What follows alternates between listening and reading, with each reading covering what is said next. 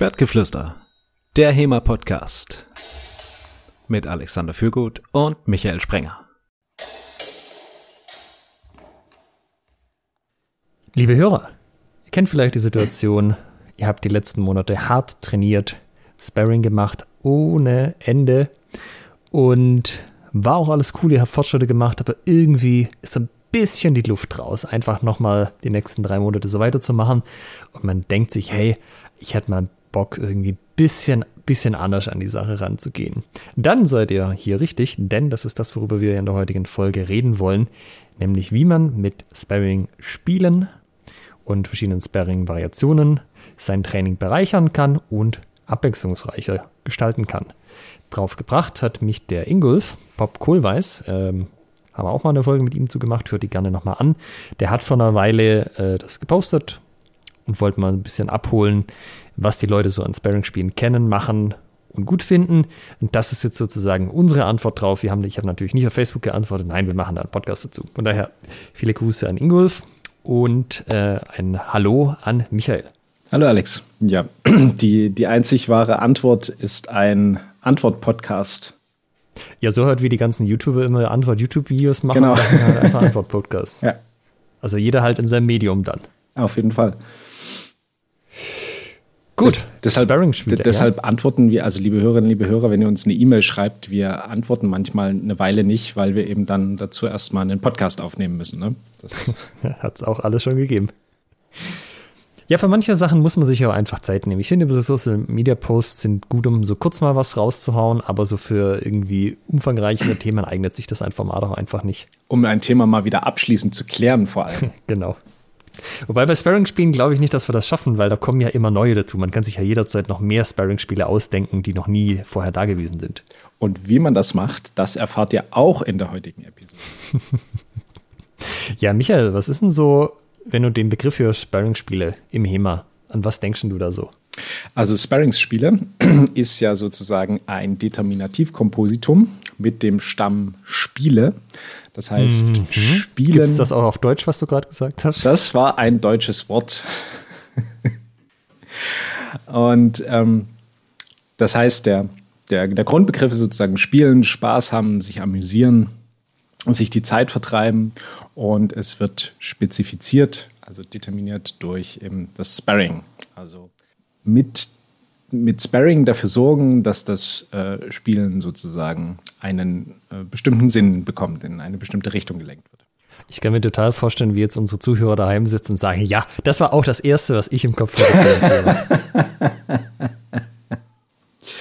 Ja, schreibt uns dazu gerne eine E-Mail. Ich würde mich ja freuen, wenn wir jetzt den Postfach, äh, unser Postfach zugespammt bekommen. Also was heißt zugespammt, aber zugeschüttet bekommen mit E-Mails. Genau das habe ich mir gedacht. Der Michael, der hat es mir von den Lippen in den Podcast getragen. Ja, sehr schön. Äh, was wären da so typische Beispiele für dich? Für Sparringsspiele? Mhm. Also mein Favorit ist ja Capture the Flag. Und das heißt, du hast eben zwei Mannschaften in der Halle und du hast zwei Flaggen, also zwei Gegenstände, die jetzt aus der gegnerischen Basis geklaut werden müssen und in die eigene Basis zurückgebracht werden müssen. Und dann gibt es eben bestimmte Regeln. Also diese zwei Mannschaften haben natürlich ähm, Waffen oder sind auch unbewaffnet. Man kann es auch ne, ähm, nur mit Ringen und, und Boxen machen, wenn man möchte. Auf jeden Fall ist das Ziel, den Gegenstand aus der fremden Basis in die eigene zu holen, quasi Capture the Flag und dabei möglichst nicht irgendwie von der gegnerischen Mannschaft davon abgelenkt zu werden. Das hat, wie halte ich ja. jetzt die anderen davon ab? Also haue ich die einfach, bis sie keine Lust mehr haben und in ihr Feld zurückgehen? Ja, also das ist eine Variante. Ne? Muss man die Regeln halt vorher klar machen. Jedes ist ein Spiel, das heißt, jedes Spiel hat auch Spielregeln. Und da sind wir bei dem Punkt, den wir gerade angesprochen haben. Ähm, man kann sich ja immer wieder was Neues ausdenken. Und alleine an Capture the Flag kannst du die Regeln schon x-fach eskalieren und äh, unterschiedliche Varianten finden. Das heißt, allein aus, diesem, aus dieser Basis dieses Sparringsspiels kannst du schon unzählige Varianten zaubern. Mach doch vielleicht mal ein einfaches Beispiel. Also wir können so ganz simple Capture the Flag Regeln aussehen. Ganz simple Capture the Flag Regeln. Du hast zwei Mannschaften, sagen wir mit Langschwertern. Äh, mhm. erste, erste simple Regel, beide Mannschaften haben die gleichen Waffen. Und beide haben Maske, Handschuhe und Fechtjacke zum Beispiel. Und dann sagt man, okay, ähm, es zählen alle Treffer zu den oberen Blößen. Das heißt, ähm, Gürtellinie aufwärts. Und dann bringen sich beide in Position. Und man sagt eben Start. Und dann ist es sozusagen das Ziel, diese, die gegnerische Flagge zu holen. Und jetzt treffen die natürlich irgendwie in der Mitte aufeinander, weil ja man die anderen auch davon abhalten möchte, die Flagge zu holen. Und dann ist es zum Beispiel eben erlaubt, ne, Treffer zu den oberen Blößen zu setzen. Und dann ist die Frage, was passiert dann, wenn ich getroffen wurde? Einfachste Regel ist, ich muss einmal in meine Startzone, also einmal zu meiner Basis, dort, was weiß ich, fünf Sekunden warten und dann darf ich wieder am Spiel teilnehmen. Respawn quasi. Respawn, genau. Oder noch einfache Regel, ist ein bisschen sozusagen ein bisschen gemeiner, ich bin dann raus. Ne? Also einmal getroffen, zack, raus. Dann dezimiert mhm. sich das Feld ziemlich, ziemlich schnell. Und das schafft dann auch unterschiedliche Anreize, also eine unterschiedliche Spieldynamik, wenn ich respawnen kann und oder wenn ich direkt raus bin. Auf jeden Fall, für den Fall, dass ich getroffen wurde, gibt es eine Regel.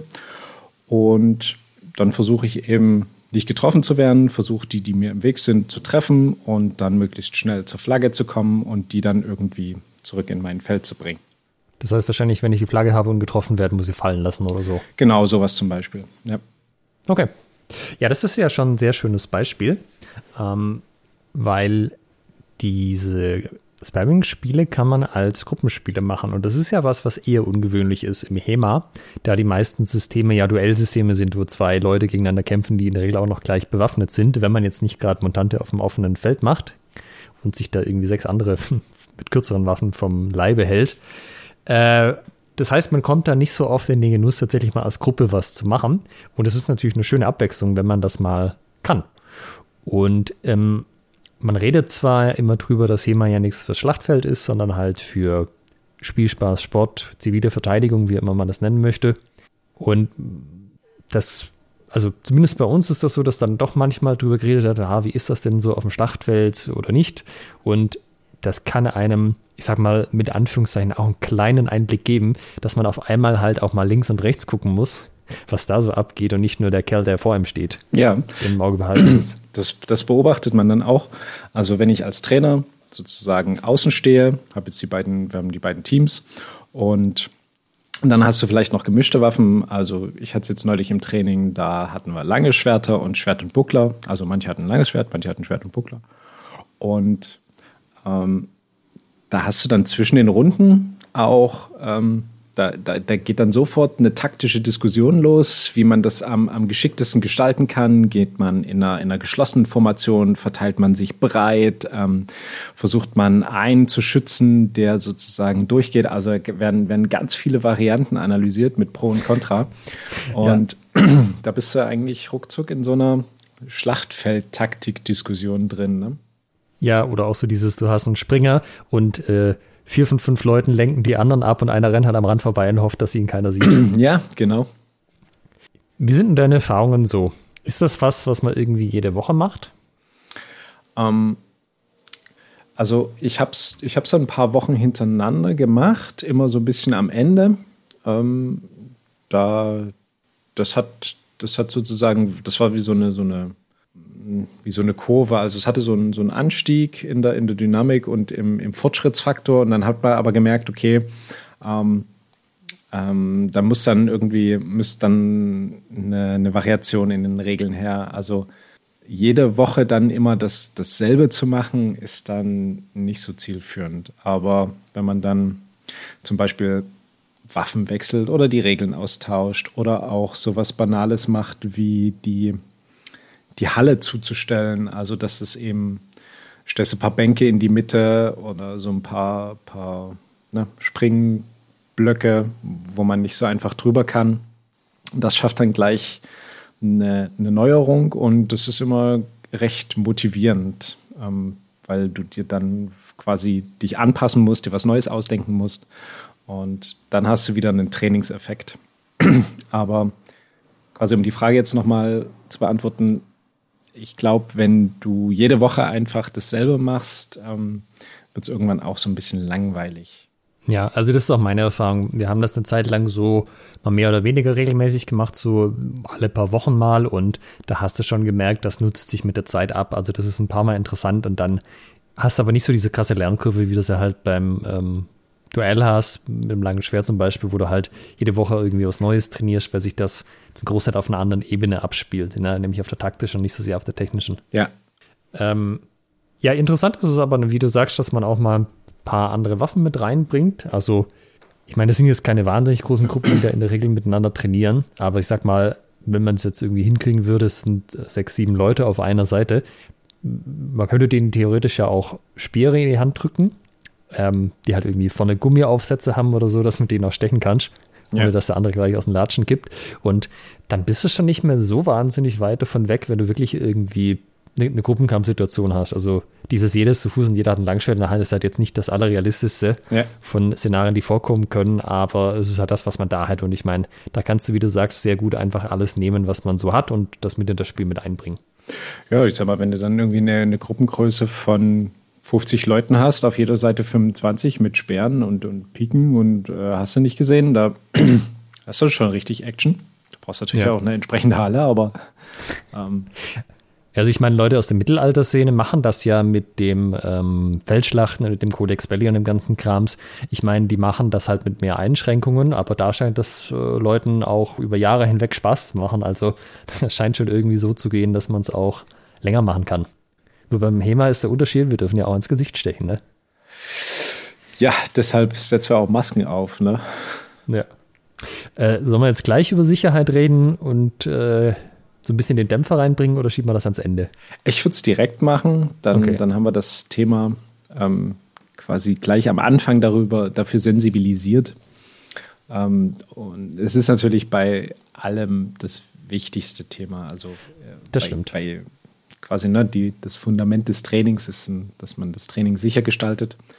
Und das Problem bei den Sparringsspielen ist, also was heißt das Problem? Ähm, Fluch und Segen zugleich. Es, ja, es kommt eine unheimliche Dynamik auf. Ne? Es gibt jetzt plötzlich so eine Gruppen, Gruppenstärke, ne? man hält zusammen, man will jetzt gemeinsam gewinnen. Unglaublicher Motivationsfaktor. Und da muss man auch aufpassen, dass es nicht eskaliert. Das und dann hat man auf einmal ganz neue Situationen, weil e-, eben man nicht mehr direkt von vorne getroffen wird, wo man den Kerl im Auge hatte oder die Dame, sondern auf einmal irgendwie von der Seite. Und ähm, generell kann es dann halt auch passieren, dass man vor hinten zum Beispiel getroffen wird, wenn man halt so einen Springer hat, der sich in den eigenen Rücken schleicht oder so. Das heißt, man wird auf einmal an Stellen getroffen und aus Winkeln, die man so normalerweise nicht hat. Und jetzt nehmen wir mal angenommen, man würde irgendwie, keine Ahnung, nur Smallsword oder Rapier bei sich trainieren und das halt mal probieren wollen. Und dann hat halt keiner einen Hinterkopfschutz. Ja. Normalerweise kein Problem, aber wenn du halt so Gruppenspiele machst, weißt du halt nicht, von wo du getroffen wirst. Das wäre halt ein Riesenproblem. Weil da könnte halt auch einfach einmal einer von hinten dir das Ding über die Rübe ziehen, auch wenn es nur aus Versehen ist, weil du dich im Moment wegdrehst oder so. Ja. Und äh, das ist halt schon ein gewisses erhöhtes Verletzungsrisiko, was du hast, weil die Leute halt, ja, es kann sich hochschaukeln und die Situationen sind anders, als wie man es normalerweise kennt und die Schutzausrüstung vielleicht auch nicht darauf optimiert, in alle Richtungen gleichmäßig gut zu schützen, was ja auch ein Thema ist. Ja. Was denkst du, ist die größte Gefahr bei Sparringsspielen? Also ich denke eben die zwei Sachen, mangelnde Schutzausrüstung in Kombination mit äh, großem Enthusiasmus. Ich meine, das sind Spiele, die sollen Spaß machen, die Leute sollen sich da auch ein bisschen reinsteigern können, aber man muss das halt im Auge behalten. Und ähm, wir haben das zum Beispiel eine Zeit lang gemacht, halt mit den Nylons, weil mit den Nylons ja nicht so viel passiert. Haha. so dachte man damals zumindest. Und halt mit Maske und Handschuhen. Und das ist halt weil da hatten dann nicht immer alle halt alle Ausrüstung und so. Und das würde ich heute aber auch nicht mehr machen. Wenn ich das, wenn wir das heute nochmal machen, äh, zugegebenermaßen tun wir das inzwischen ziemlich ähm, selten. Aber wenn, dann ist halt, du wirst halt komplett aufgerödelt, ja. So, dass du halt alles einfach anhast, was du hast, weil dann kannst du halt diese ganzen Zufallstreffer, wo einer mal blöd irgendwie erwischt wird, ähm, zumindest zum gewissen Teil einfach rausnehmen. Ja, was man, wie man das noch ein bisschen entschärfen kann, du hast jetzt die Nylons genannt. Ähm, die sind halt im, im, Stich dann ein bisschen sicherer und ähm, auch von der, von, vom Impact natürlich deutlich angenehmer. Also wenn man jetzt mit dem Langschwert ein bisschen enthusiastisch irgendwie zuhaut, das ist dann schon angenehmer, wenn man da so ein Nylonschwert hat.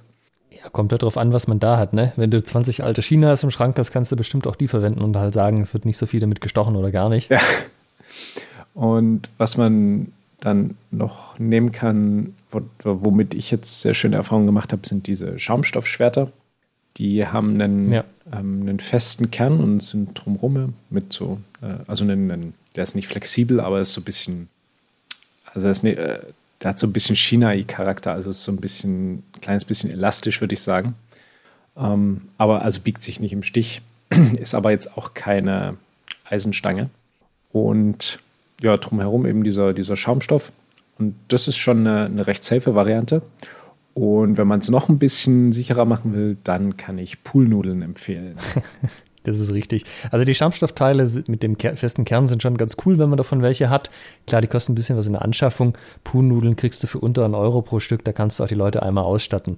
Äh, ich würde tatsächlich nicht die ganze Poolnudel nehmen, sondern sie halbieren, ja. weil sonst ist es ein bisschen arg wappelig, aber so halbierte ist schon so eine Länge, wo langes Messer bis Säbel irgendwie hinkommen könnte und die kannst du noch einigermaßen führen. Ja, absolut. Haben auch den Vorteil, sie machen ein schönes lautes Schnalz, ohne dass das irgendwie und dass man sich da irgendwie wehtut dabei, aber es klingt actionreich. Ja, auf jeden Fall.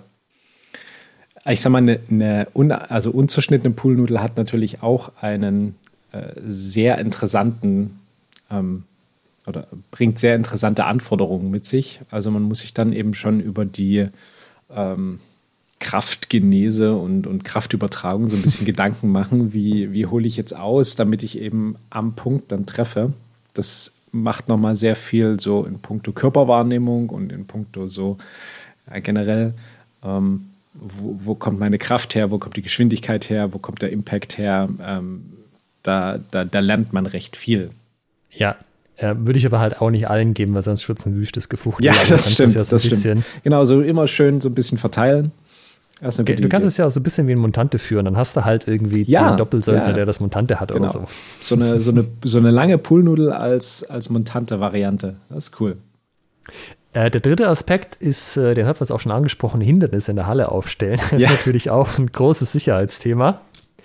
Ähm, wenn man, wenn das weiche Sachen sind, also sowas wie so eine große äh, Weichbodenmatte, so eine dicke oder so, ähm, okay. Da können Leute mit vollem Karacho dagegen laufen, da passiert denen nichts, äh, der Matte passiert nichts und so, alles prima. Wenn du dann natürlich ähm, Bänke aufstellst, wo man halt vielleicht nicht sieht oder einfach äh, volle Kanne sich drüber legt, ist nicht so optimal. Ich finde es ja eigentlich immer ganz gut, wenn die Dinge zumindest so äh, ich sag mal, über die Hüfthoch sind oder so, ja. so bis zur Brust gehen, also so wie sie die Kasten legen, weil die übersiehst du nicht, auch wenn du mit der Maske vielleicht nicht so äh, gute Sicht hast in irgendeine Richtung. Da kann man sich an natürlich deutschen Richtlinien für Geländer äh, orientieren. Ich glaube, die müssen mindestens 1,30 sein. Das eben ja. genau das, was du gerade angesprochen hast, ähm, dass du da nicht einfach drüber stolperst. Ja, kommt aber natürlich auf den Modus an. Also wenn der sozusagen so tote Zone markiert, wo man auch gar nicht rein darf oder so, dann ist jetzt auch nicht der Anreiz da, da irgendwie drüber zu hüpfen oder so. Man muss es halt im Auge behalten. Im Zweifelsfall, wenn halt der Erste drüber stolpert und sich wehtut, spätestens dann halt das Ding wegräumen. Ja, das ist generell ein, ein guter Hinweis, erstmal ein bisschen langsamer anzufangen und zu gucken, wie ist so die Dynamik, wie, wie sind auch die, wie funktionieren die Gruppen. Ähm, denn diese Sparringsspieler in der Gruppe verraten auch nochmal sehr viel über jeden Einzelnen und jede Einzelne. Ähm, da gibt es dann Typen, die ja, sich in der Gruppe dann eher zurückhalten. Und es gibt aber auch Leute, die in der Gruppe richtig aufblühen und dann ja. äh, zu richtigen Actionhelden werden. Und da muss man auch ein bisschen gucken, dass man das gleichmäßig verteilt, dass man da auch ähm, präventiv, deeskalativ arbeitet. Ähm, nicht, dass es dann am Ende Tränen gibt. Ja, so möchte, möchte man, dass die Leute über die Hindernisse drüber springen mit einer Hechtrolle und solche Dinge. Ja, also kommt immer darauf an, was man will. Ja, stellt man den Spaß komplett in den Vordergrund sagt, oder sagt, Leute, so ein bisschen fechterisch darf hier vielleicht schon auch gearbeitet werden. Ja. Aber ich sag mal ähm, so, wenn, wenn es deine Trainierenden schaffen, mit einer Hechtrolle, mit der Waffe in der Hand äh, über die Bank zu springen, abzurollen, äh, dazustehen und einen Treffer zu machen, ohne getroffen zu werden, dann weißt du zumindest, dass du in deinem Anfängertraining sehr, sehr viel richtig gemacht hast. Ja, wenn sie drüber springen und dann sagen, aua, aua, meine Schulter, das ist ja nicht so geil. Ähm, da vielleicht noch ein Tipp, man kann das erstmal kleiner anfangen. Also nehmen wir mal das Beispiel, es wären jetzt irgendwie zwölf Leute da und ich würde am Ende eigentlich gerne sechs gegen sechs machen. Ich muss halt nicht direkt so starten. Ich kann auch einfach mal sagen, ich teile die Leute in Dreiergrüppchen ein und lasse dann mal drei gegen drei eine Runde machen in der Arena, dass sie auch so ein bisschen sich dann gewöhnen, wie ist das, in der Gruppe zu arbeiten und dann die anderen auch nochmal drei gegen drei und das so ein bisschen durchwechseln. Am Ende hier ist halt quasi alle gegen alle dann nochmal irgendwie zu machen. Ja. Das ist halt so ein bisschen, die Leute sich auch dann gewöhnen können, gerade wenn ihr es zum ersten Mal macht. Also ich glaube, wir können festhalten, dass so dieser Steigerungsaspekt, diese langsame Gewöhnung an diese Geschichte eine ganz, ganz wichtige Sache ist, aus Sicherheitsgründen und damit auch äh, der Spaß kontinuierlich steigt. Ne? Also dadurch, dass du eben dann nochmal die Gruppengröße veränderst, da bringst du wieder was Neues rein, das hat wieder einen motivierenden Anreiz und ähm, ja, es wird eben nicht so schnell langweilig und du kannst dieses Sparringsspiel dann auch noch ein bisschen länger ziehen, sozusagen. Ja, und bei den Waffen muss man halt gucken, in der Regel ist es eher so, dass man Sachen einschränkt und weglässt, als sagen, als zu sagen Free for All. In deinem Beispiel war ja Treffer nur am Oberkörper, dass halt niemand einfach irgendwie dem anderen nur zum Schienbein geißelt von hinten oder so. Ja. Ähm, jetzt das Beispiel mit den Speeren war halt auch so, also Speere in so Gruppenspielen bin ich der Meinung, braucht man auf jeden Fall irgendeinen so weichen Aufsatz vorne draus. Das geht sonst gar nicht. Und du darfst halt keine Hiebe zum Beispiel erlauben äh, mit irgendeiner Stangenwaffe oder so. Also einfach das, was ihr eh macht an Sicherheitsrichtlinien, gilt auch, plus halt eher nochmal mehr, dass man einfach sagt, hey, das ist hier keiner hat einen Hinterkopfschutz, okay, dann gibt es halt einfach keine äh, Treffer zum Kopf generell oder äh, keine, keine Nylon- oder Stahlwaffen, sondern nur die Polsterwaffen oder so. Das muss man halt ein bisschen anpassen und schauen, was man wirklich hat. Ja. Gut, sollen wir mal so ein bisschen einfach ein paar Beispiele durchgehen, was uns sonst noch so an Sparring-Spielen begegnet ist? Auf jeden Fall. Wir hatten ja jetzt ein, ein klassisches Gruppenspiel mit Capture the Flag. Ähm, man kann ja aber auch äh, Duell-Sparringsspiele machen. Mhm. Ähm, was, was fällt dir da ein? Ich denke, King of the Hill wäre so der Klassiker. Das heißt, alle stehen quasi im Kreis zum Beispiel oder hinter irgendeiner Absperrung rum und es fechten immer zwei Leute miteinander. Und der King of the, also der, der quasi gewinnt, bleibt drin, der andere geht raus, es kommt ein neuer Herausforderer rein. Das äh, kann man in den Regeln so machen, dass sowohl der, der, der drin war, als auch der, der reinkommt, dass die genau die gleichen Regeln haben, wann denn ein Treffer zählt, wenn jemand raus muss, wenn jemand rein muss. Man kann es aber auch ein bisschen verschärfen, dass der King einen leichten Vorteil kriegt, zum Beispiel, dass Doppeltreffer ähm, immer für den King zählen und der dann drin bleiben kann oder umgekehrt, je nachdem, was man will. Und dann fechtet man im Endeffekt halt abwechselnd gegen die Leute und je besser halt jemand ist, desto mehr fechtet er dann auch. Ihr könnt es übrigens auch als Queen of the Hill spielen. Ne? Also ja. ähm, da spricht es nichts dagegen. Absolut, ja. Ähm, da ist halt natürlich ein bisschen die Sache, du kannst dich jetzt nicht entziehen, mit einzelnen Leuten zu fechten. Das ist auch so was, wo die Leute so ein bisschen, ich sag mal, ambitioniert und ehrgeizig werden. Und wenn du halt dann, also wenn halt dann der King 120 Kilo Muskeln über Muskeln ist und dann hast du irgendwie so den äh, 60 Kilo 1, äh, 1,70 Mann oder so oder Frau, wo dann da rein soll, ist halt, ja, ja, also kann halt auch zu blöden Situationen führen, wo halt Leute miteinander fechten, die das normalerweise nicht so gerne machen, weil ja dann auch die Erwartung ist, dass es einfach so eine, die Reihe quasi runtergeht und dass halt wirklich jeder mit jedem, da kann es auch eine Sache zu sein, zu sagen, man macht vielleicht einfach zwei Ringe, dass es zumindest von den Größen, Kraft- und Gewichtsverhältnis ein bisschen ausgeglichener ist oder so.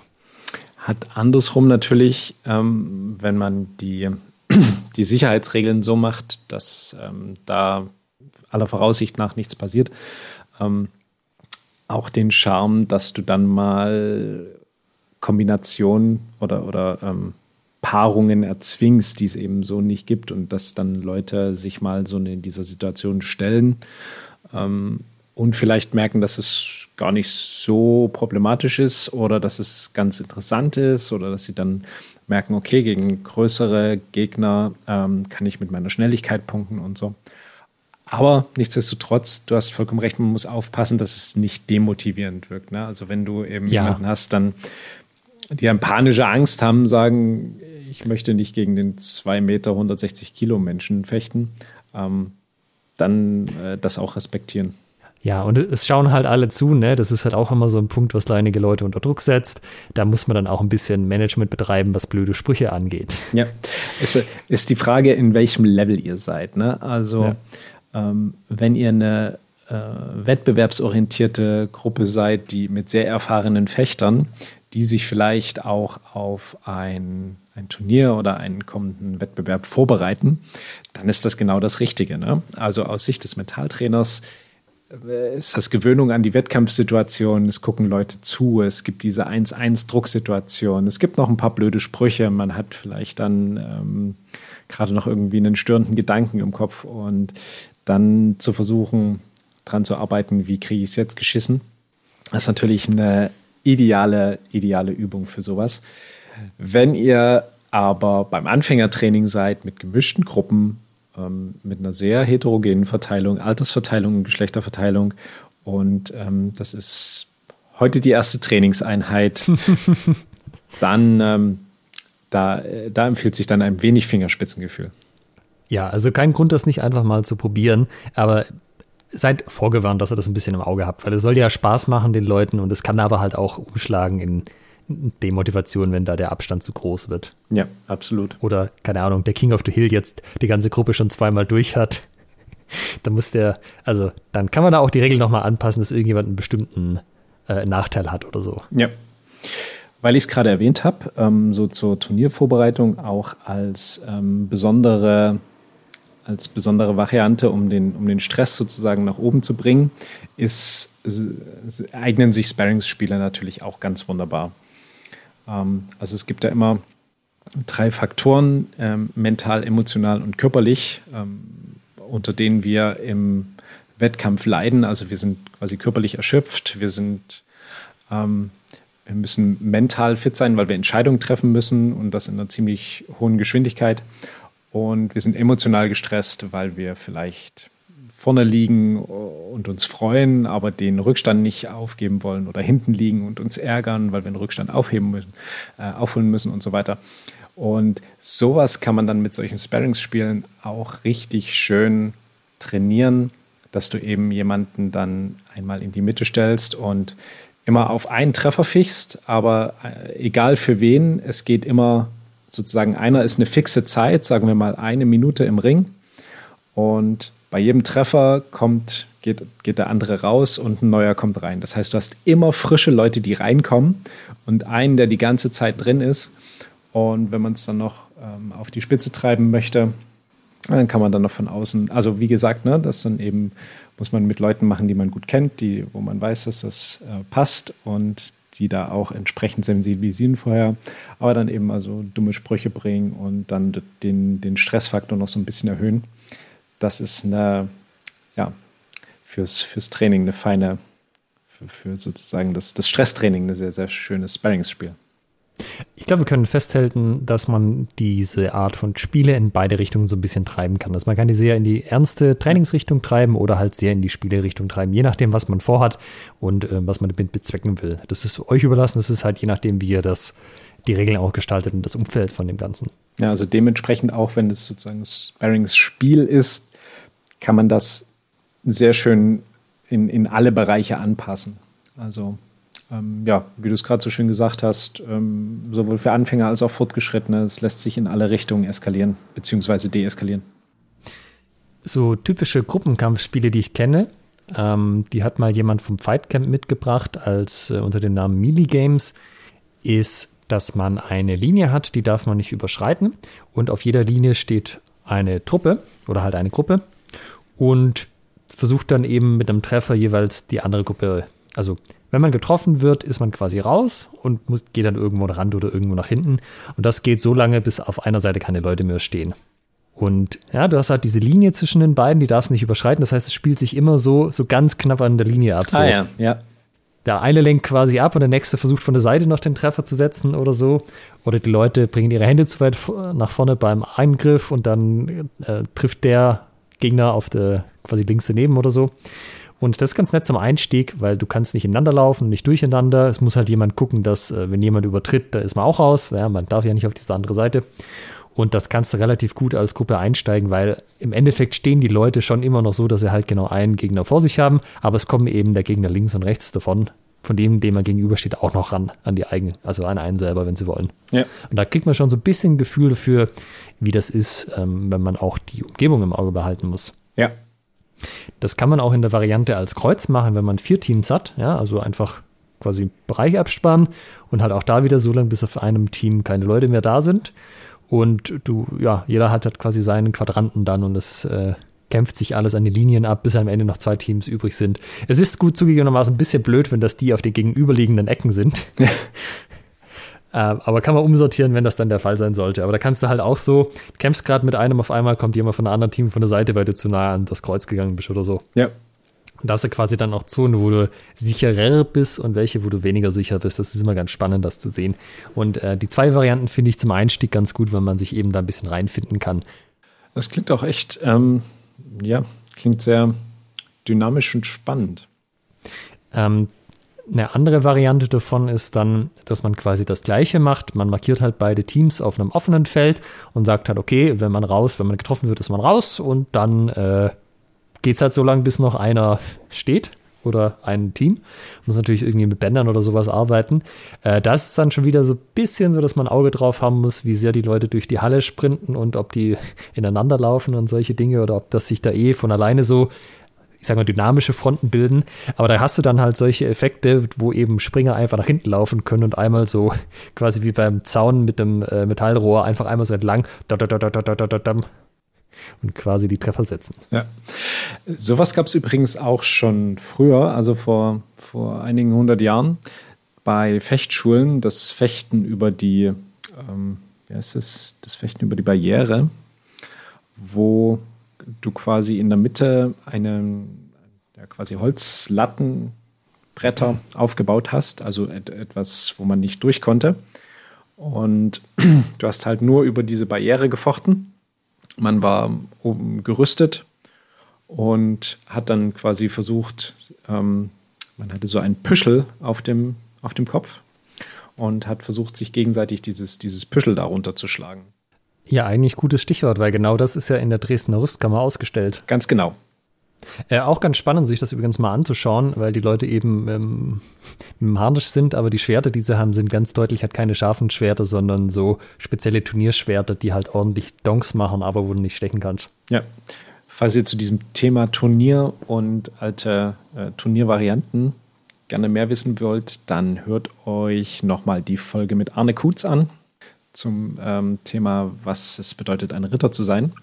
Da haben wir sehr ausgiebig darüber gesprochen, auch über Lanzenturniere, Kolbenturniere, alles Mögliche.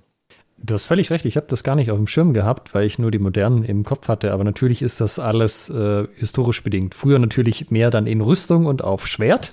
Äh, nicht auf Schwert. Auf Pferd. Pferd. Mit Schwert, Schwert auf Pferd. Wenn du es auf Schwert reitest, im anderen Schwert Leute angreifst, nein. Ähm, genau, also zu Pferde, Gruppenkampf ist ja auch eigentlich so, zumindest sagt man das heute, Vorübungen gewesen, auch für die Koordination innerhalb der Gruppe, für wenn es dann mal in den Echtkampf geht. Das kann ich mir gut vorstellen, ja. Ja, also Pferde werden die meisten wahrscheinlich nicht in größerer Anzahl im Verein haben, aber das kann man eben auch zu Fuß machen. Ich meine, ja. Es gibt eine, eine Sportart, ich wollte es ja auch nicht glauben, aber ähm, ich habe mehrere Belege im Internet gefunden, das sogenannte Hobbyhorsing. Ähm, das, da wird, da wird quasi mit einem, also ohne Witz, ne, mit einem Steckenpferd ähm, machen die dann quasi so diese, diesen Pferdeparcours-Sport, also über Sachen drüber springen und so ein Parcours ablaufen. und ähm, hoch, aber wirklich sehr, sehr konzentriert. Ne? Also in der Turnhalle ähm, geben sich alle Mühe und die sind auch sehr, sehr schön gestaltet, diese Steckenpferde. Also es ist nicht so 0815.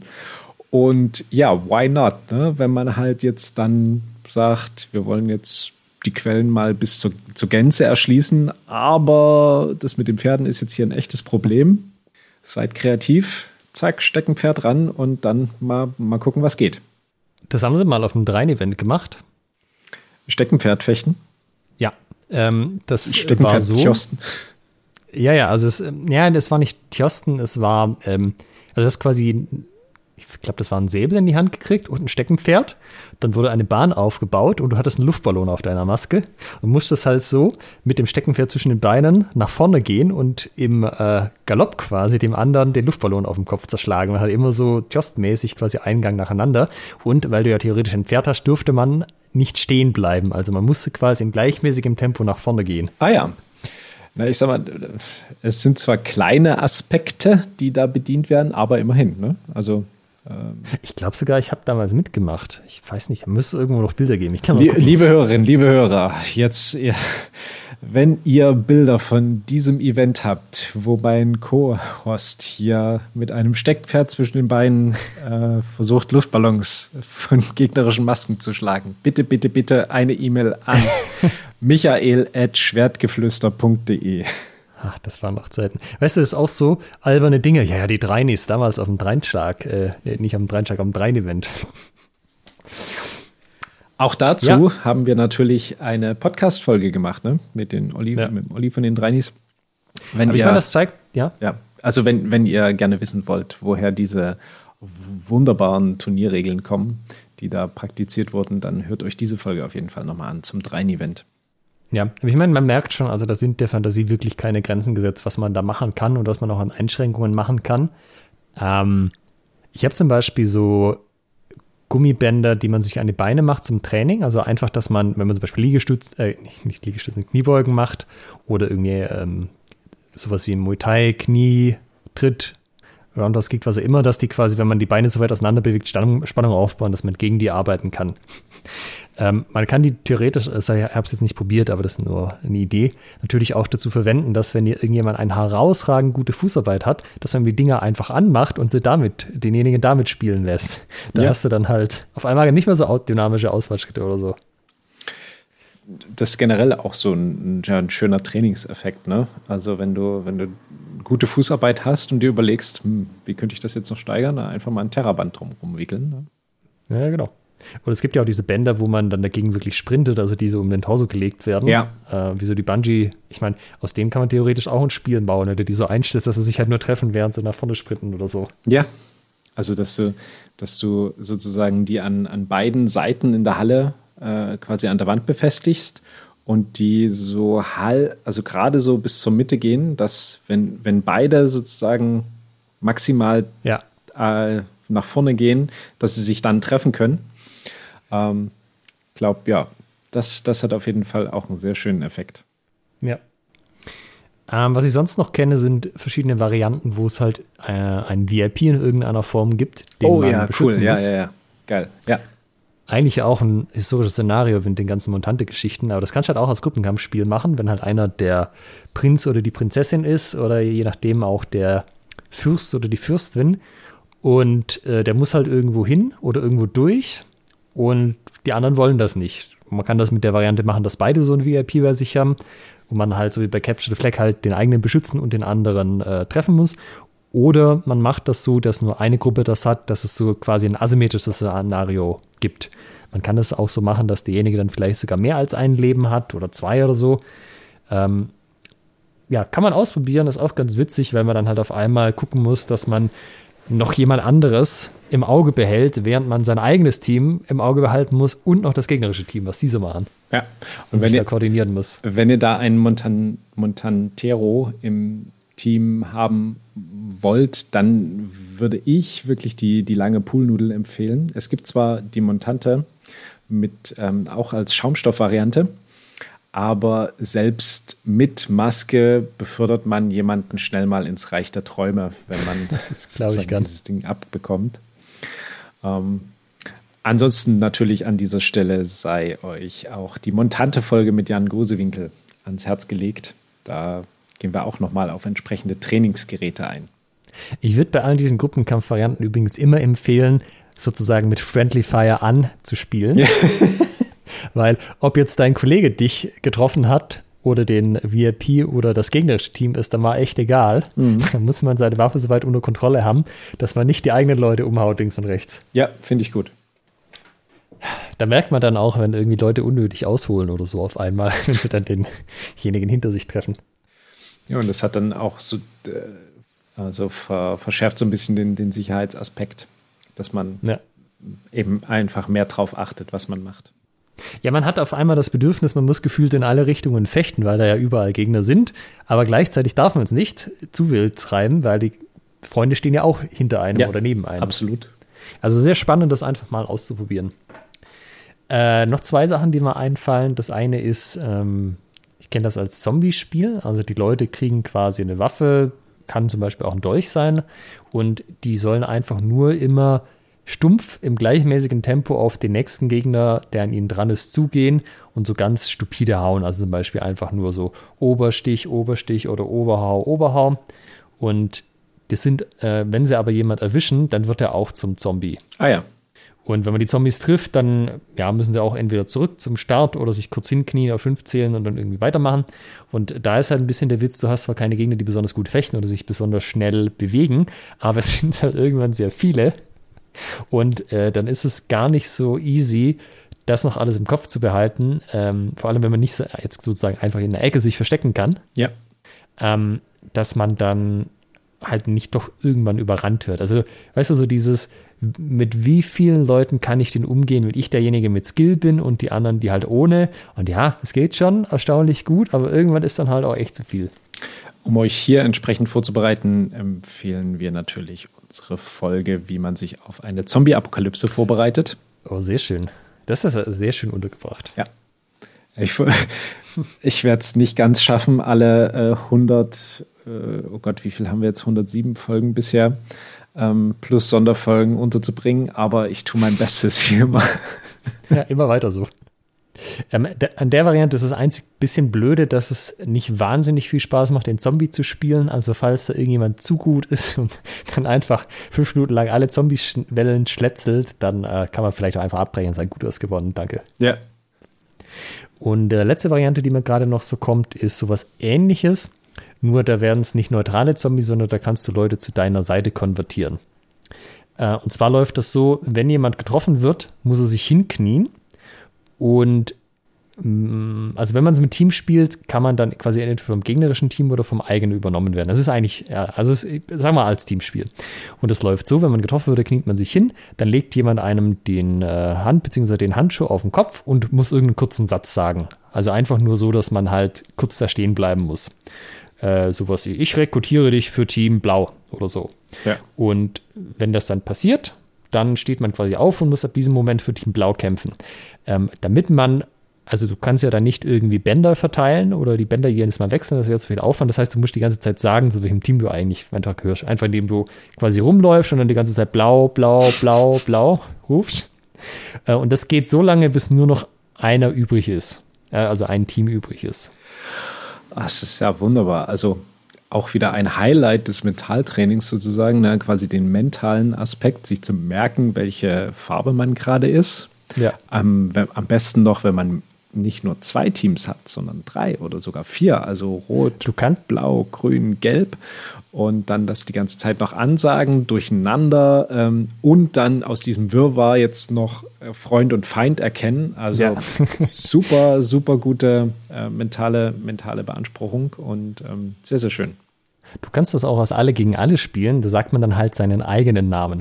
Das kann zu so lustigen Situationen führen, wie dass man selber getroffen wird, von jemand anders übernommen, aber dann vom eigenen Zombie quasi wieder zurück übernommen. Also ich habe dich quasi für mich rekrutiert und du läufst rum, Alex, Alex, Alex, Alex. Ich werde von irgendjemand getroffen, bin Team Tom, lauf rum, Tom, Tom, Tom und dann äh, triffst du mich wieder und rekrutierst mich wieder für Team Alex. Ah ja.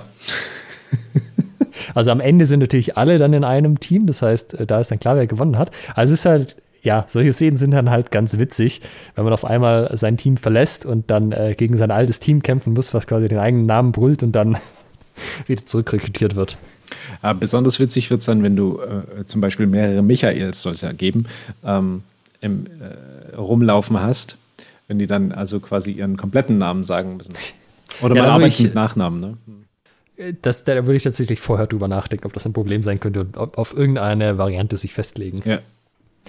Äh, ja, und dass man halt kurz versagen muss, ist wichtig, weil du solltest nicht einfach halt durchrennen können und jedem kurz mal die Hand drauflegen und dann ist er in deinem Team. Mhm. Ähm, und die Leute müssen auch wissen, von wem sie eigentlich rekrutiert werden. Darum halt einfach kurzer Satz, wie ich rekrutiere dich, weil während du Leute rekrutierst, hast du halt, also gerade beim langen Schwert, ne, da hast du eine Hand, die halt nicht am Schwert ist dann bist du ein bisschen offen. In dem Moment kannst du auch getroffen werden. So diese Entscheidungen, versuche ich den jetzt noch fertig zu rekrutieren und dann hilft er mir, gegen den er gerade anrennt oder klappt das nicht und ich muss mich gleich verteidigen und die Flucht antreten. Aber dann kann es sein, dass er ihn rekrutiert. Ah, was mache ich nur?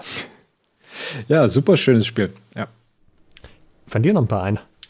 Ähm, Da wäre dann die Frage, also da, da würde mich deine Einschätzung interessieren, ob du es als ähm, Sparings-Spiele sehen würdest.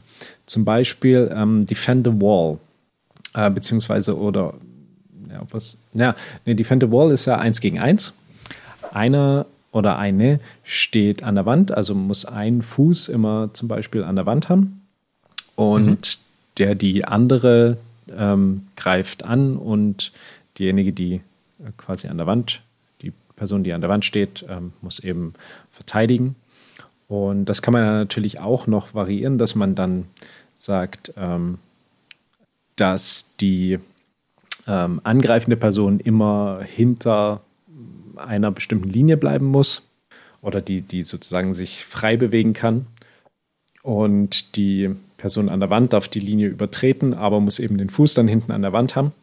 Und ansonsten sind sie relativ frei, was sie machen können, wie sie miteinander fechten können. Und keine Ahnung, fechten dann eine Minute oder so auf Punkte.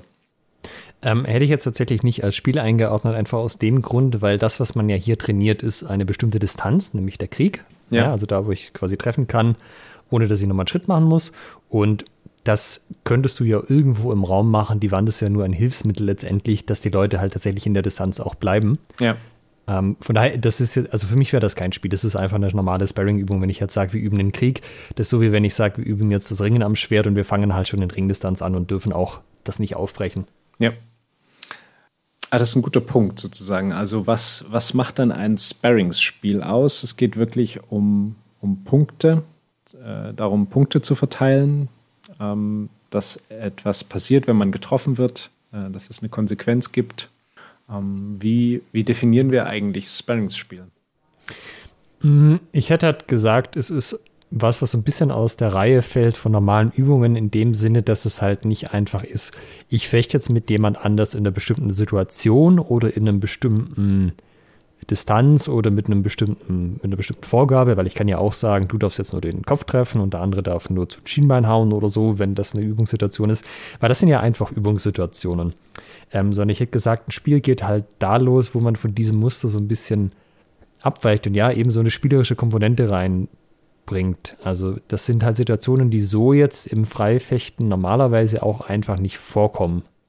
Wie meinst du, die im Freifechten nicht vorkommen, dass man zum Beispiel gegen mehrere jetzt ficht? Oder? Genau. Hm. Also das hat, das hat mit dieser Routine bricht, weil normalerweise fechte ich nicht gegen mehrere. Ähm, ja, oder auch, also gut, King of the Hill ist so ein bisschen so eine Sache. Da ist ja, das eigentliche Fechten ist ein normales Fechten, sozusagen, wie ich das sonst auch machen würde. Aber das ist halt der Unterschied, dass ich ständig neue Gegner kriege. Mhm. Einen nach dem anderen und quasi keine Pause habe oder nur sehr wenig Pausen. Ähm, normalerweise würde man ja auch, also das kann man auch als Übung machen, aber dadurch, dass es halt quasi eine, eine Regel gibt, wer wann reinwechselt, was von, von der Leistung abhängt, hätte ich das jetzt tatsächlich als Spiel eingeordnet.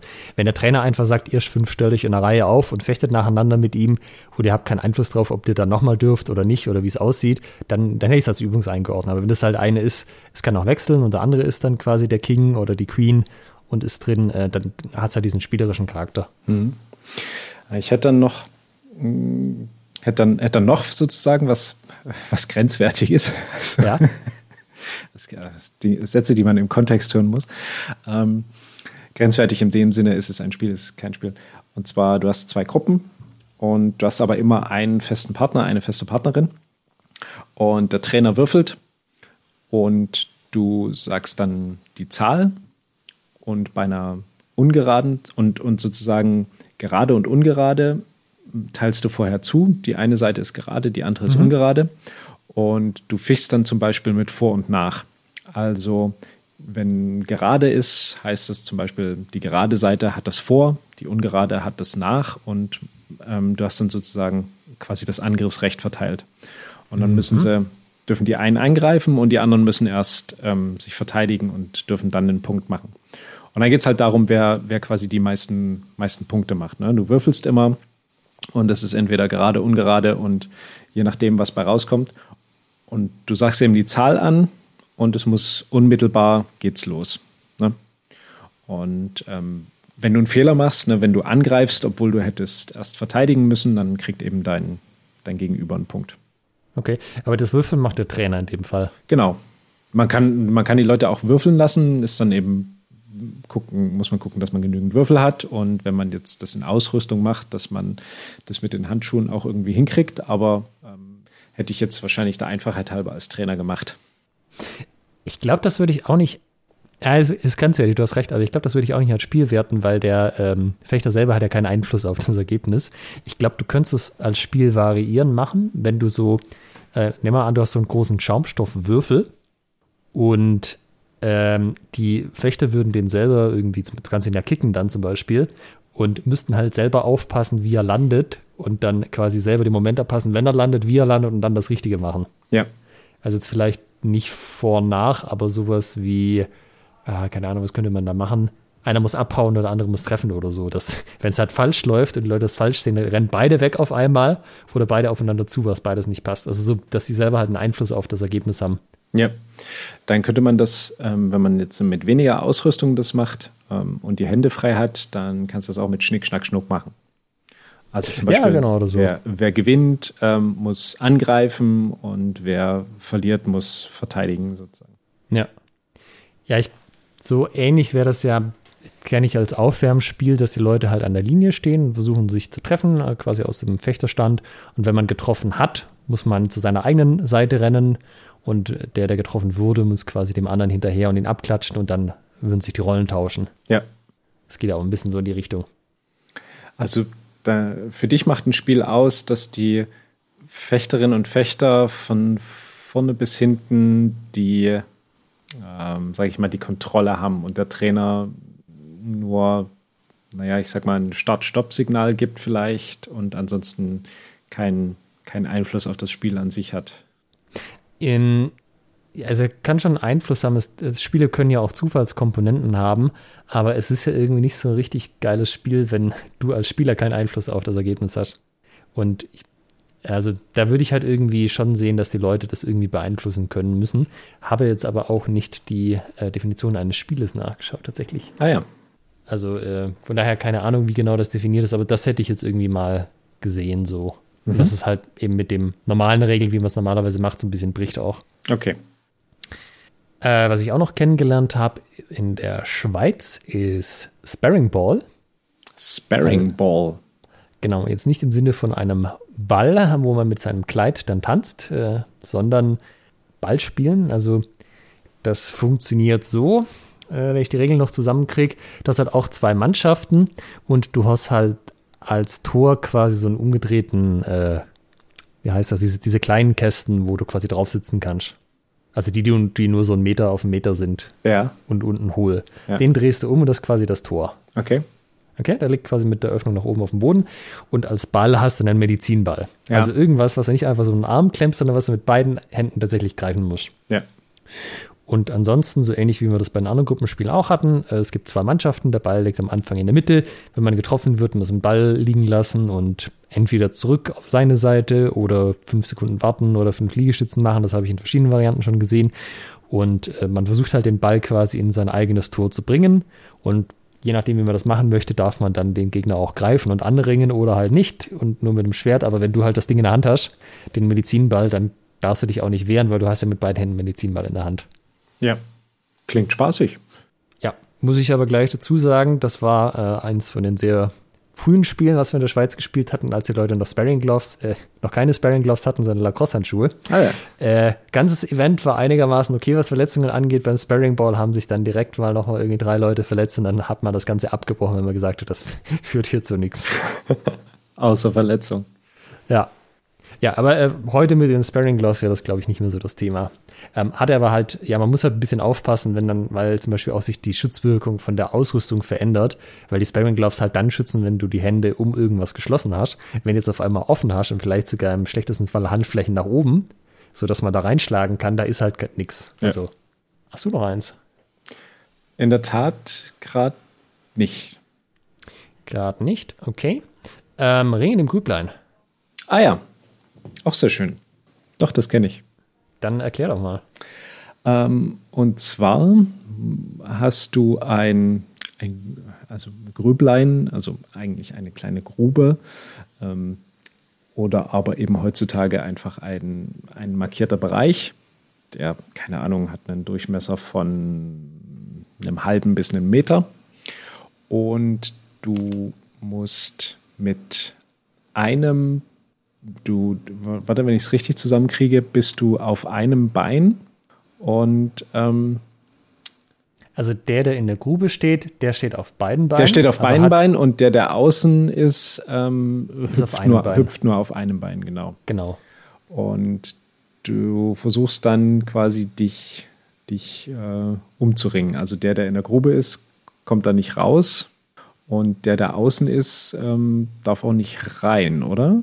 Also du, wie, wie war also das? Im, das ist aus dem Auerswald, das Spiel. Und da ist tatsächlich so, dass die Grube nur in, also eine kleine Grube ist, wo du quasi einen Fuß so ein bisschen reinpasst. Das ist eigentlich eher eine Mulde, sieht es auf dem Bild aus. Ja. Und du kannst quasi diesen ein, dieses eine Fuß, äh, der muss da drin bleiben, du kannst dich mit dem anderen noch bewegen. Also der, der zweite Bein ist quasi außen. Ah ja. Und wenn du das Bein da, also je nachdem, wie man es auslegen will, so genau steht es mit den Regeln nicht drin, aber entweder wenn du das Bein hebst und damit ist es nicht mehr in der Grube, oder wenn du es hebst und außen absetzt, dann hat der andere quasi äh, den Punkt.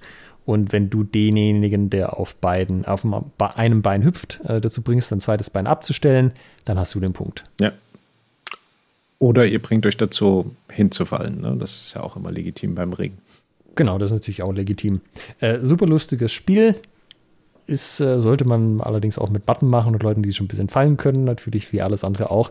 Aber äh, ist halt ein sehr, ist witzig anzuschauen, aber einfach die Leute nehmen es nicht super ernst, weil du dann halt eben auf einem Bein hüpfst. Ja. das ist schon dem Ganzen einen deutlich spielerischen Charakter verleiht. Muss man aber auch ein bisschen mit Regelfüchsen aufpassen. So, äh, das, wir hatten zum Beispiel schon, dass der in der Grube dann einfach sich auf alle Viere äh, zu einem kleinen Ball zusammengerollt hat und gemeint hat, oh, ich habe das Bein noch drin, also Bein ist noch drin, jetzt ziehe ich immer raus. Und dann so, okay, Regelanpassung. Wenn du mit den Händen auf den Boden kommst, bist du auch raus. Ansonsten hat der Ingolf in seinem Originalpost noch das äh, Dussack-Fechten in Unterwäsche. Das ist ein Sparringsspiel. Äh, ich dachte, das ist eine offizielle Wettkampfdisziplin und die, ähm, die offizielle Wettkampfkleidung beim Dussack-Fechten. ja. Ähm, ja, so habe ich das noch nie betrachtet, aber jetzt, wo ich es von dir mal gehört habe, das stimmt schon eigentlich. Warum sollte man denn irgendwie anders als nur mit dem Tiefschutz bekleidet Dussack ja. Vielleicht noch mit der Maske. Maske und Tiefschutz. Maske und Tiefschutz. Ähm, was natürlich auch noch machen kannst, ist, dass man Waffen zugelost kriegt. Da gibt es verschiedene Varianten, oh, ja, wie man das machen kann. Also, dass man quasi vorher weiß, was man für eine Waffe hat und was der Gegner für eine Waffe hat und sich da zumindest ein paar Sekunden mental darauf einstellen kann und einen Plan machen kann. Oder man kriegt die und dann geht es direkt los. Also, es gibt in, ich glaube, Florenz ist das, irgendwo in Norditalien, ein Event, wo sie wohl auch ein Turnier haben, was so aufgebaut ist. Also die haben einfach alles mögliche an Nylonwaffen da und so eine große Drehscheibe auf dem Boden. Und vor deinem Gefecht gehst du da quasi hin, drehst das Ding einmal und kriegst eine Waffe und der Gegner macht das halt auch und kriegt auch eine Waffe. Und das kann von Speer und Rotella, also großes am Arm festgeschnalltes Rundschild, bis zu Dolch reichen. dann hast du halt unter Umständen auch jemand mit dem Dolch einen anderen halt mit dem Speer und Rotella. Vielleicht haben wir beide ein Langschwert oder eine Montante oder was auch immer. Also da, bei meinem Montante bin ich mir gar nicht sicher. Aber auf jeden Fall einhändige, zweihändige Schwerter und mit Schild, ohne Schild und so. Das äh, klang immer ganz lustig, wenn Leute das erzählt haben. Das erinnert mich auch so ein bisschen an die Fechtschuld-Tradition. Da war es ja so, dass auf, da lagen ja auch die verschiedenen Waffen aus. Du hattest die beiden Gruppen gegenüber und auf die Waffen wurde dann Gold gelegt oder Geld gelegt. Und das bekam man, wenn man eben dann mit dieser Waffe ähm, erfolgreich war. Damals war es, äh, soweit ich weiß, so, dass es nur quasi gleich, gleich und gleich sozusagen dann. Also du konntest jetzt zum, zum Langschwert gehen, das aufheben, fordern und der andere, die, äh, der andere war es damals, ähm, hat dann eben auch das Langschwert aufgehoben und angenommen. Aber das kann man ja auch umgestalten, dass man sagt, ähm, man legt auf jede Waffe unterschiedliche, eine unterschiedliche Bepunktung. Also zum Beispiel auf Dolch legst du zehn Punkte und auf Speer und Rotella eben äh, nur einen Punkt. Und wenn du damit erfolgreich bist, dann kriegst du sozusagen die, die Punkte, die dann damit verknüpft sind. Und ja, du kannst mit jeder Waffe fordern, aber die andere Seite kann auch mit jeder Waffe annehmen, sozusagen. ja, ich habe mir sowas ähnliches mal überlegt gehabt. Ähm, ich bin nie dazu gekommen, das in der Praxis zu testen, aber ich gebe das jetzt mal an unsere Hörer weiter. Vielleicht probiert das jetzt mal jemand. Und zwar, man hat irgendeine Form von Währung. Ich sage jetzt mal der Einfachheit halber Pokerchips. Und man hat eine Gruppe von Leuten, die sollte ausreichend groß sein, also wahrscheinlich mindestens ein Dutzend Personen. Eher besser wahrscheinlich 20 Leute oder so. Und du sagst dann, es kriegt jeder ein Startguthaben, so 10 Münzen. Und das Ziel ist, dass am Ende des Abends oder wenn halt einer alle Münzen hat, dass dann gestoppt wird und am Ende des Abends, dass einer, dass man guckt, der, der hat gewonnen, der die meisten Münzen hat. Und man macht dann mit dem anderen vor dem Gefecht quasi aus, ähm, wann und wie viele Münzen den Besitzer wechseln. Also ich käme dann zum Beispiel zu dir und sage, hey Michael, lass mal fechten, ich würde eine Münze Einsatz setzen. Und sagst du, nein. Okay, 2 zu 1. Ja, okay, 2 zu 1 wird man machen. Was machen wir? Ja, normale Freikampfregeln, äh, Treffer nur im Oberkörper. Okay, passt, wir fechten und dann kriegt halt jemand die Münzen. Und den Aspekt, den das reinbringt, ist, du kannst jetzt natürlich hergehen und sagen, gut, ich fechte halt irgendwie mit allen Leuten und besieg die, aber wenn du so ein äh, guter Fechter bist, dann werden die Leute auch sagen, nee, also ich fechte nicht wegen einer Münze mit dir, da musst du schon ein bisschen mehr bieten. Ja. Und da hast du so ein bisschen diese Wirtschaftssimulation mit drin, dass halt die Leute sich irgendwie einpendeln müssen, wie viel, wie viel Risiko sie denn bereit sind einzugeben. Wenn du jetzt halt der beste Fechter im Verein bist, musst du vielleicht jedes Mal all in gehen, ja. weil die Leute sonst nicht mit dir fechten und die anderen halt jeweils nur eine Münze setzen. Da wäre ich echt mal gespannt, was am Ende passiert, ob dann, ähm, so wie normalerweise bei Turnieren und Wettkämpfen, der beste Fechter einfach gewinnt oder ob irgendjemand sich einfach eine geile Gewinnstrategie äh, zurechtlegt und äh, damit die ganzen Münzen an sich reißt. So. Ja. Diejenigen, die im BWL Pro-Seminar aufgepasst haben. Ja. Und äh, kann man sich überlegen, ob dann, wenn du keine Münze mehr hast, ob du raus bist oder ob du immer irgendwie eine Trostmünze quasi äh, wiederkriegen musst, weil es kann natürlich passieren, dass dann irgendwie gar keiner mit dir fechtet, aber ja, vielleicht so, dass du Kämpfe nicht ablehnen kannst und immer mindestens eine Münze setzen musst oder so, weiß ich nicht. Müsste man mal ausprobieren. Aber das fände ich halt auch spannend, weil dann würde mich schon interessieren, wie da die Leute miteinander schachern anfangen. Ich bin mir sicher, da wird es auf sehr genau äh, ausgestaltet geben, wie, wann genau es ein Treffer zählt und wann nicht. Oh, zählt. Hat man eigentlich nicht so abgesprochen. Ah, dann müssen wir wiederholen. Oh, ich weiß nicht, wenn er noch eine Münze drauflegt. Ja, sehr schön. Das, aber das stelle ich mir echt witzig vor. Aber das hast du, das hast du dir bisher jetzt nur ausgedacht, noch nie ausprobiert.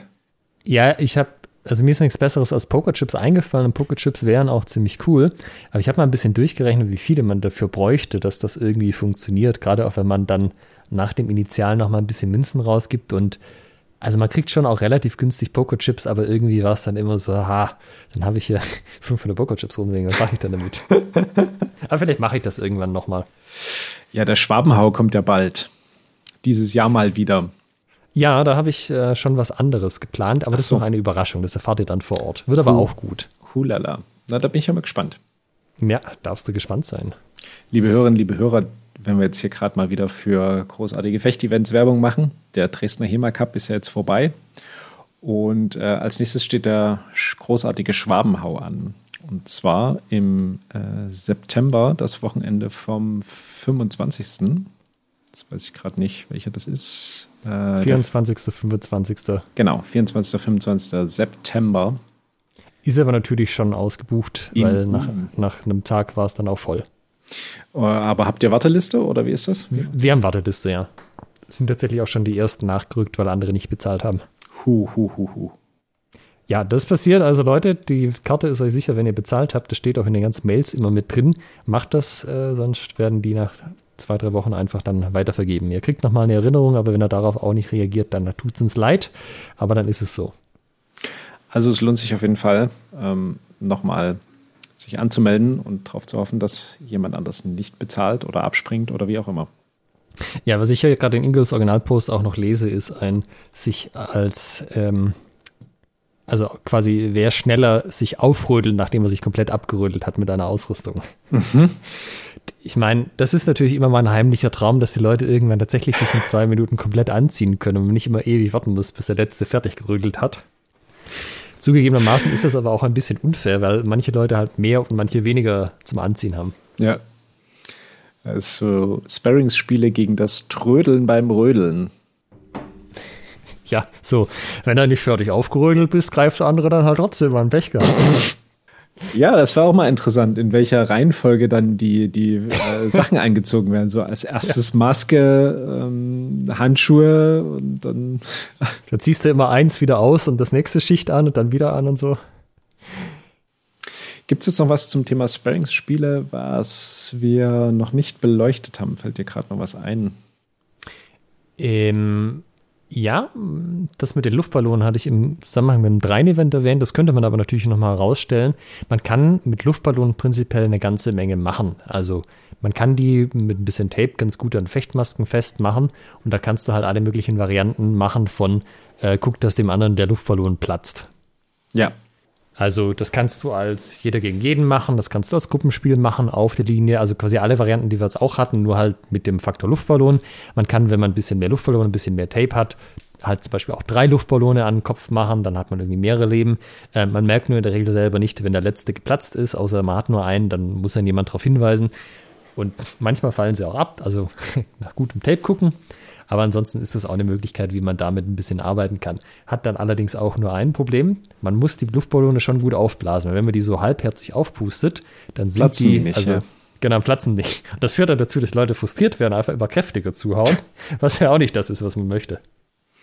Da solltet ihr dann vielleicht auch irgendwie zu so einer Luftballon, also so, wenn, wenn ihr das irgendwie im größeren Stil macht, irgendwie so eine Gasbuddel, so eine Druckflasche holen, weil ähm, wenn ihr diejenigen seid, die dann die ganze Zeit Luftballons aufpusten müssen, was da auch geht ein bisschen auf die Puste.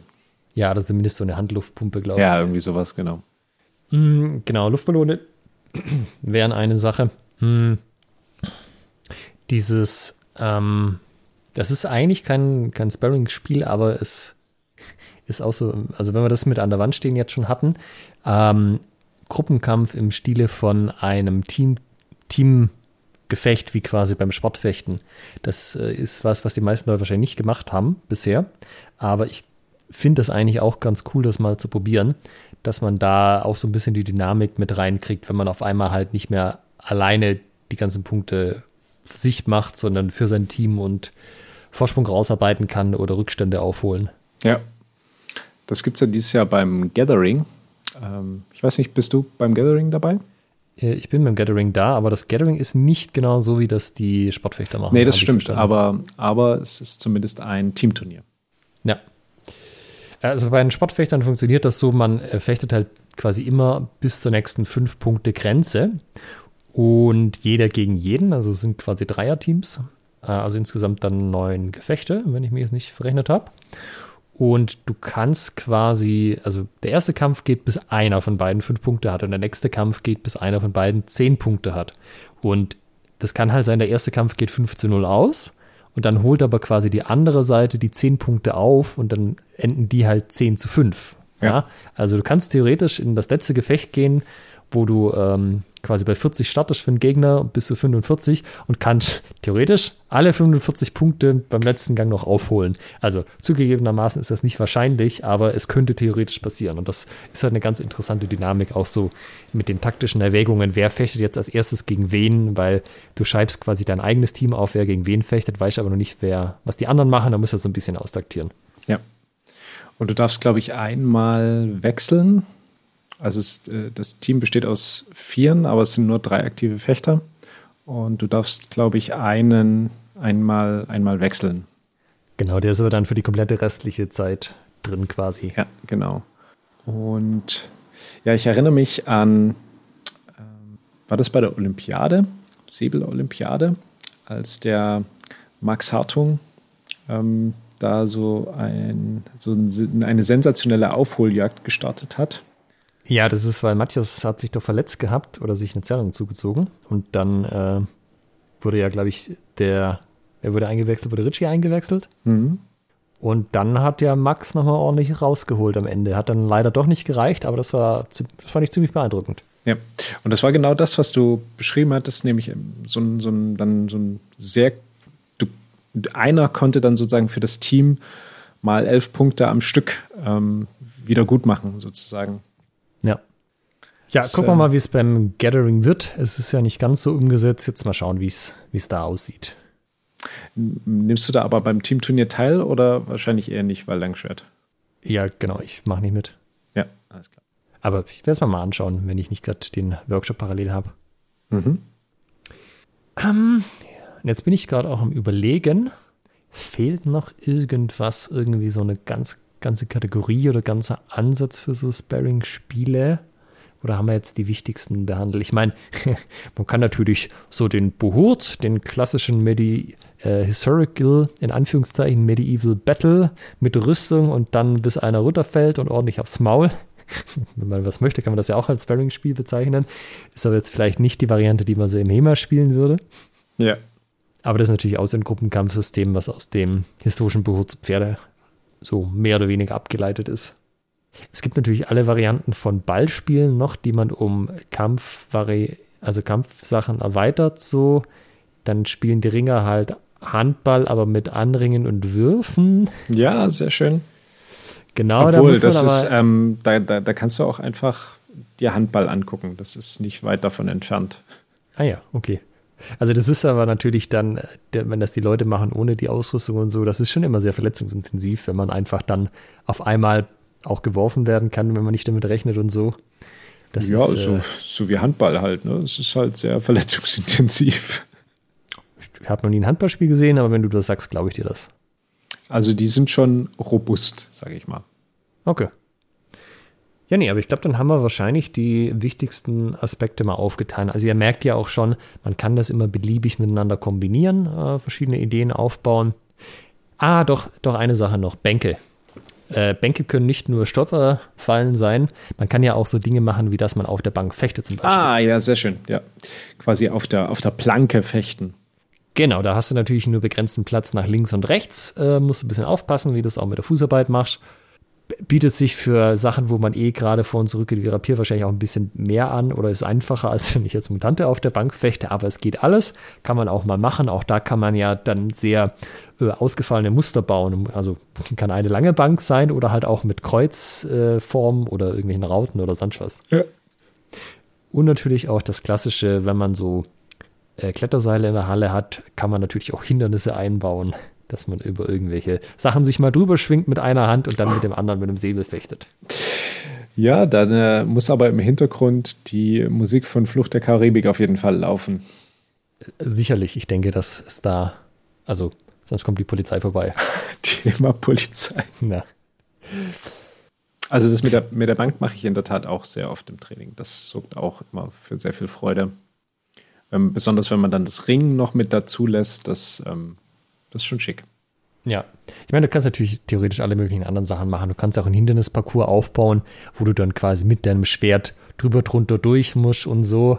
Also so ein bisschen äh, Marines-mäßig, wenn du mit deiner, ähm, äh, ja. was ist Rifle auf Deutsch, mit deinem Gewehr. Ist es einfach nur Gewehr? Mhm. Okay. Sturmgewehr. Also ja. Also mit einem Sturmgewehr quasi unter dem Stacheldraht durchrobst, kannst du ja so ähnlich machen mit irgendwie so einer ähm, dicken Matte und ein paar Bänken und da musst du halt mit dem Schwert durchrobben oder so. Oder mit einer kompletten Ausrüstung. Genau. Das ist dann halt jetzt nicht mehr der Swearing-Aspekt, der da im Vordergrund steht, aber Mai, kann man auch mal machen. Ähm, natürlich auch alle Varianten, wo man mit Ausrüstung irgendwie sich irgendwo drüber rollt oder generell Fallschule macht und dann danach fechten muss oder so. Ähm, da kannst du alles Mögliche machen. Ja, liebe Hörerinnen, liebe Hörer, wenn ihr noch Ideen habt, ähm, die könnt ihr uns auch gerne ähm, einsprechen. Also schwertgeflüster.de slash äh, Alex, korrigiere mich, slash Frage, oder? Oder Fragen.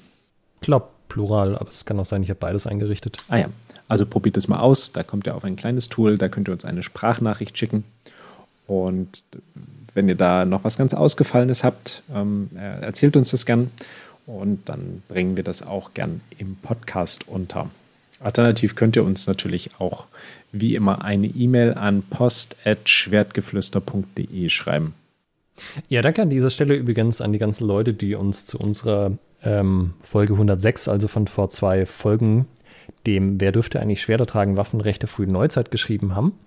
Das haben nämlich durchaus mehr Leute als normalerweise genutzt, uns da auf so ein paar Sachen noch hinzuweisen, beziehungsweise auch noch mal ein paar Wünsche zu äußern, was ihnen ein bisschen kurz kam und ähm, wo, wo, man vielleicht noch ein bisschen mehr ins Detail gehen könnte oder sollte. Ähm, das werden wir uns zu Herzen nehmen und gegebenenfalls oder zu gegebener Stunde äh, wahrscheinlich nochmal eine Folge in die Richtung machen. Also das äh, Verhalten nicht nur, wie eingangs erwähnt, mit dem Rhythmus, den wir halt haben, das dauert immer manchmal ein bisschen, bis wir dann wirklich die Sachen auch machen können oder halt auch dazu, äh, wie jetzt hier nochmal Recherche gemacht haben. Und auch wenn ihr meint, Expertise in diesem oder jenem Bereich zu haben und äh, denkt, dass das eigentlich mal cool wäre, das auch einem breiteren Publikum zugänglich zu machen, dann schreibt uns gerne eine Nachricht oder sprecht sie uns ein.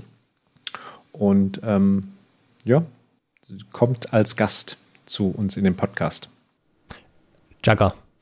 Als, äh, als Podcast-Thema oder als Sparringsspiel? Nee, als Sparringsspiel ist mir gerade noch eingefallen. Sollte man zumindest noch erwähnen, das ist eine Variation des Ballspiels, wo man mit Polsterwaffen spielt und einer hat auch eine Kette und so. Ähm, J-U-G-G-E-R geschrieben. Könnt ihr euch mal auf Wiki durchlesen, wie genau das funktioniert. Ich wollte es nur nicht unerwähnt lassen, bevor dann jetzt 100 Leute Jagger schreiben. Ja, ja Jagger ist ja auch eine, eine eigene Sportart. Also da kann man Hochschulsport Jagger machen. Also braucht man noch ja. nicht mal einen HEMA-Club. Ja, ich habe vor kurzem auch gelernt, dass der Hochschulsport damals die Schwabenfeder nicht wollte, war, weil wir dem Hochschulsport zu erotisch waren. Aha. Ja, also die, die äh, offizielle, der Kanon bis dahin war, dass wir zu exotisch waren, aber ich habe gelernt, das stimmt gar nicht. Wir waren dem zu erotisch. Ah ja. Ja. Das ist jetzt der neue Kanon und an diese Vorstellung werde ich jetzt einfach festhalten. Auch wieder hier Unterwasser-Rugby war in Ordnung, aber Hima ist dann einfach zu sexy, das ging dann nicht mehr. Ja, Unterwasser-Rugby ist einfach ziemlich unerotisch. Ja. In diesem Sinne, liebe Hörer, bis nächste Woche. Bis übernächste Woche. Ah ja, übernächste natürlich. Macht's gut, tschüss. Ciao. Halt bitte noch nicht weglaufen. Ihr könnt diesen Podcast nämlich noch unterstützen. Wenn es euch gefällt, dann tut uns einen Gefallen, gebt uns ein Like auf Facebook oder bei Instagram oder bewertet diesen Podcast bei iTunes und unterstützt uns auch gerne auf patreon.com slash Schwertgeflüster, Schwertgeflüster mit UE und empfehlt diesen Podcast euren Freunden und Feinden weiter.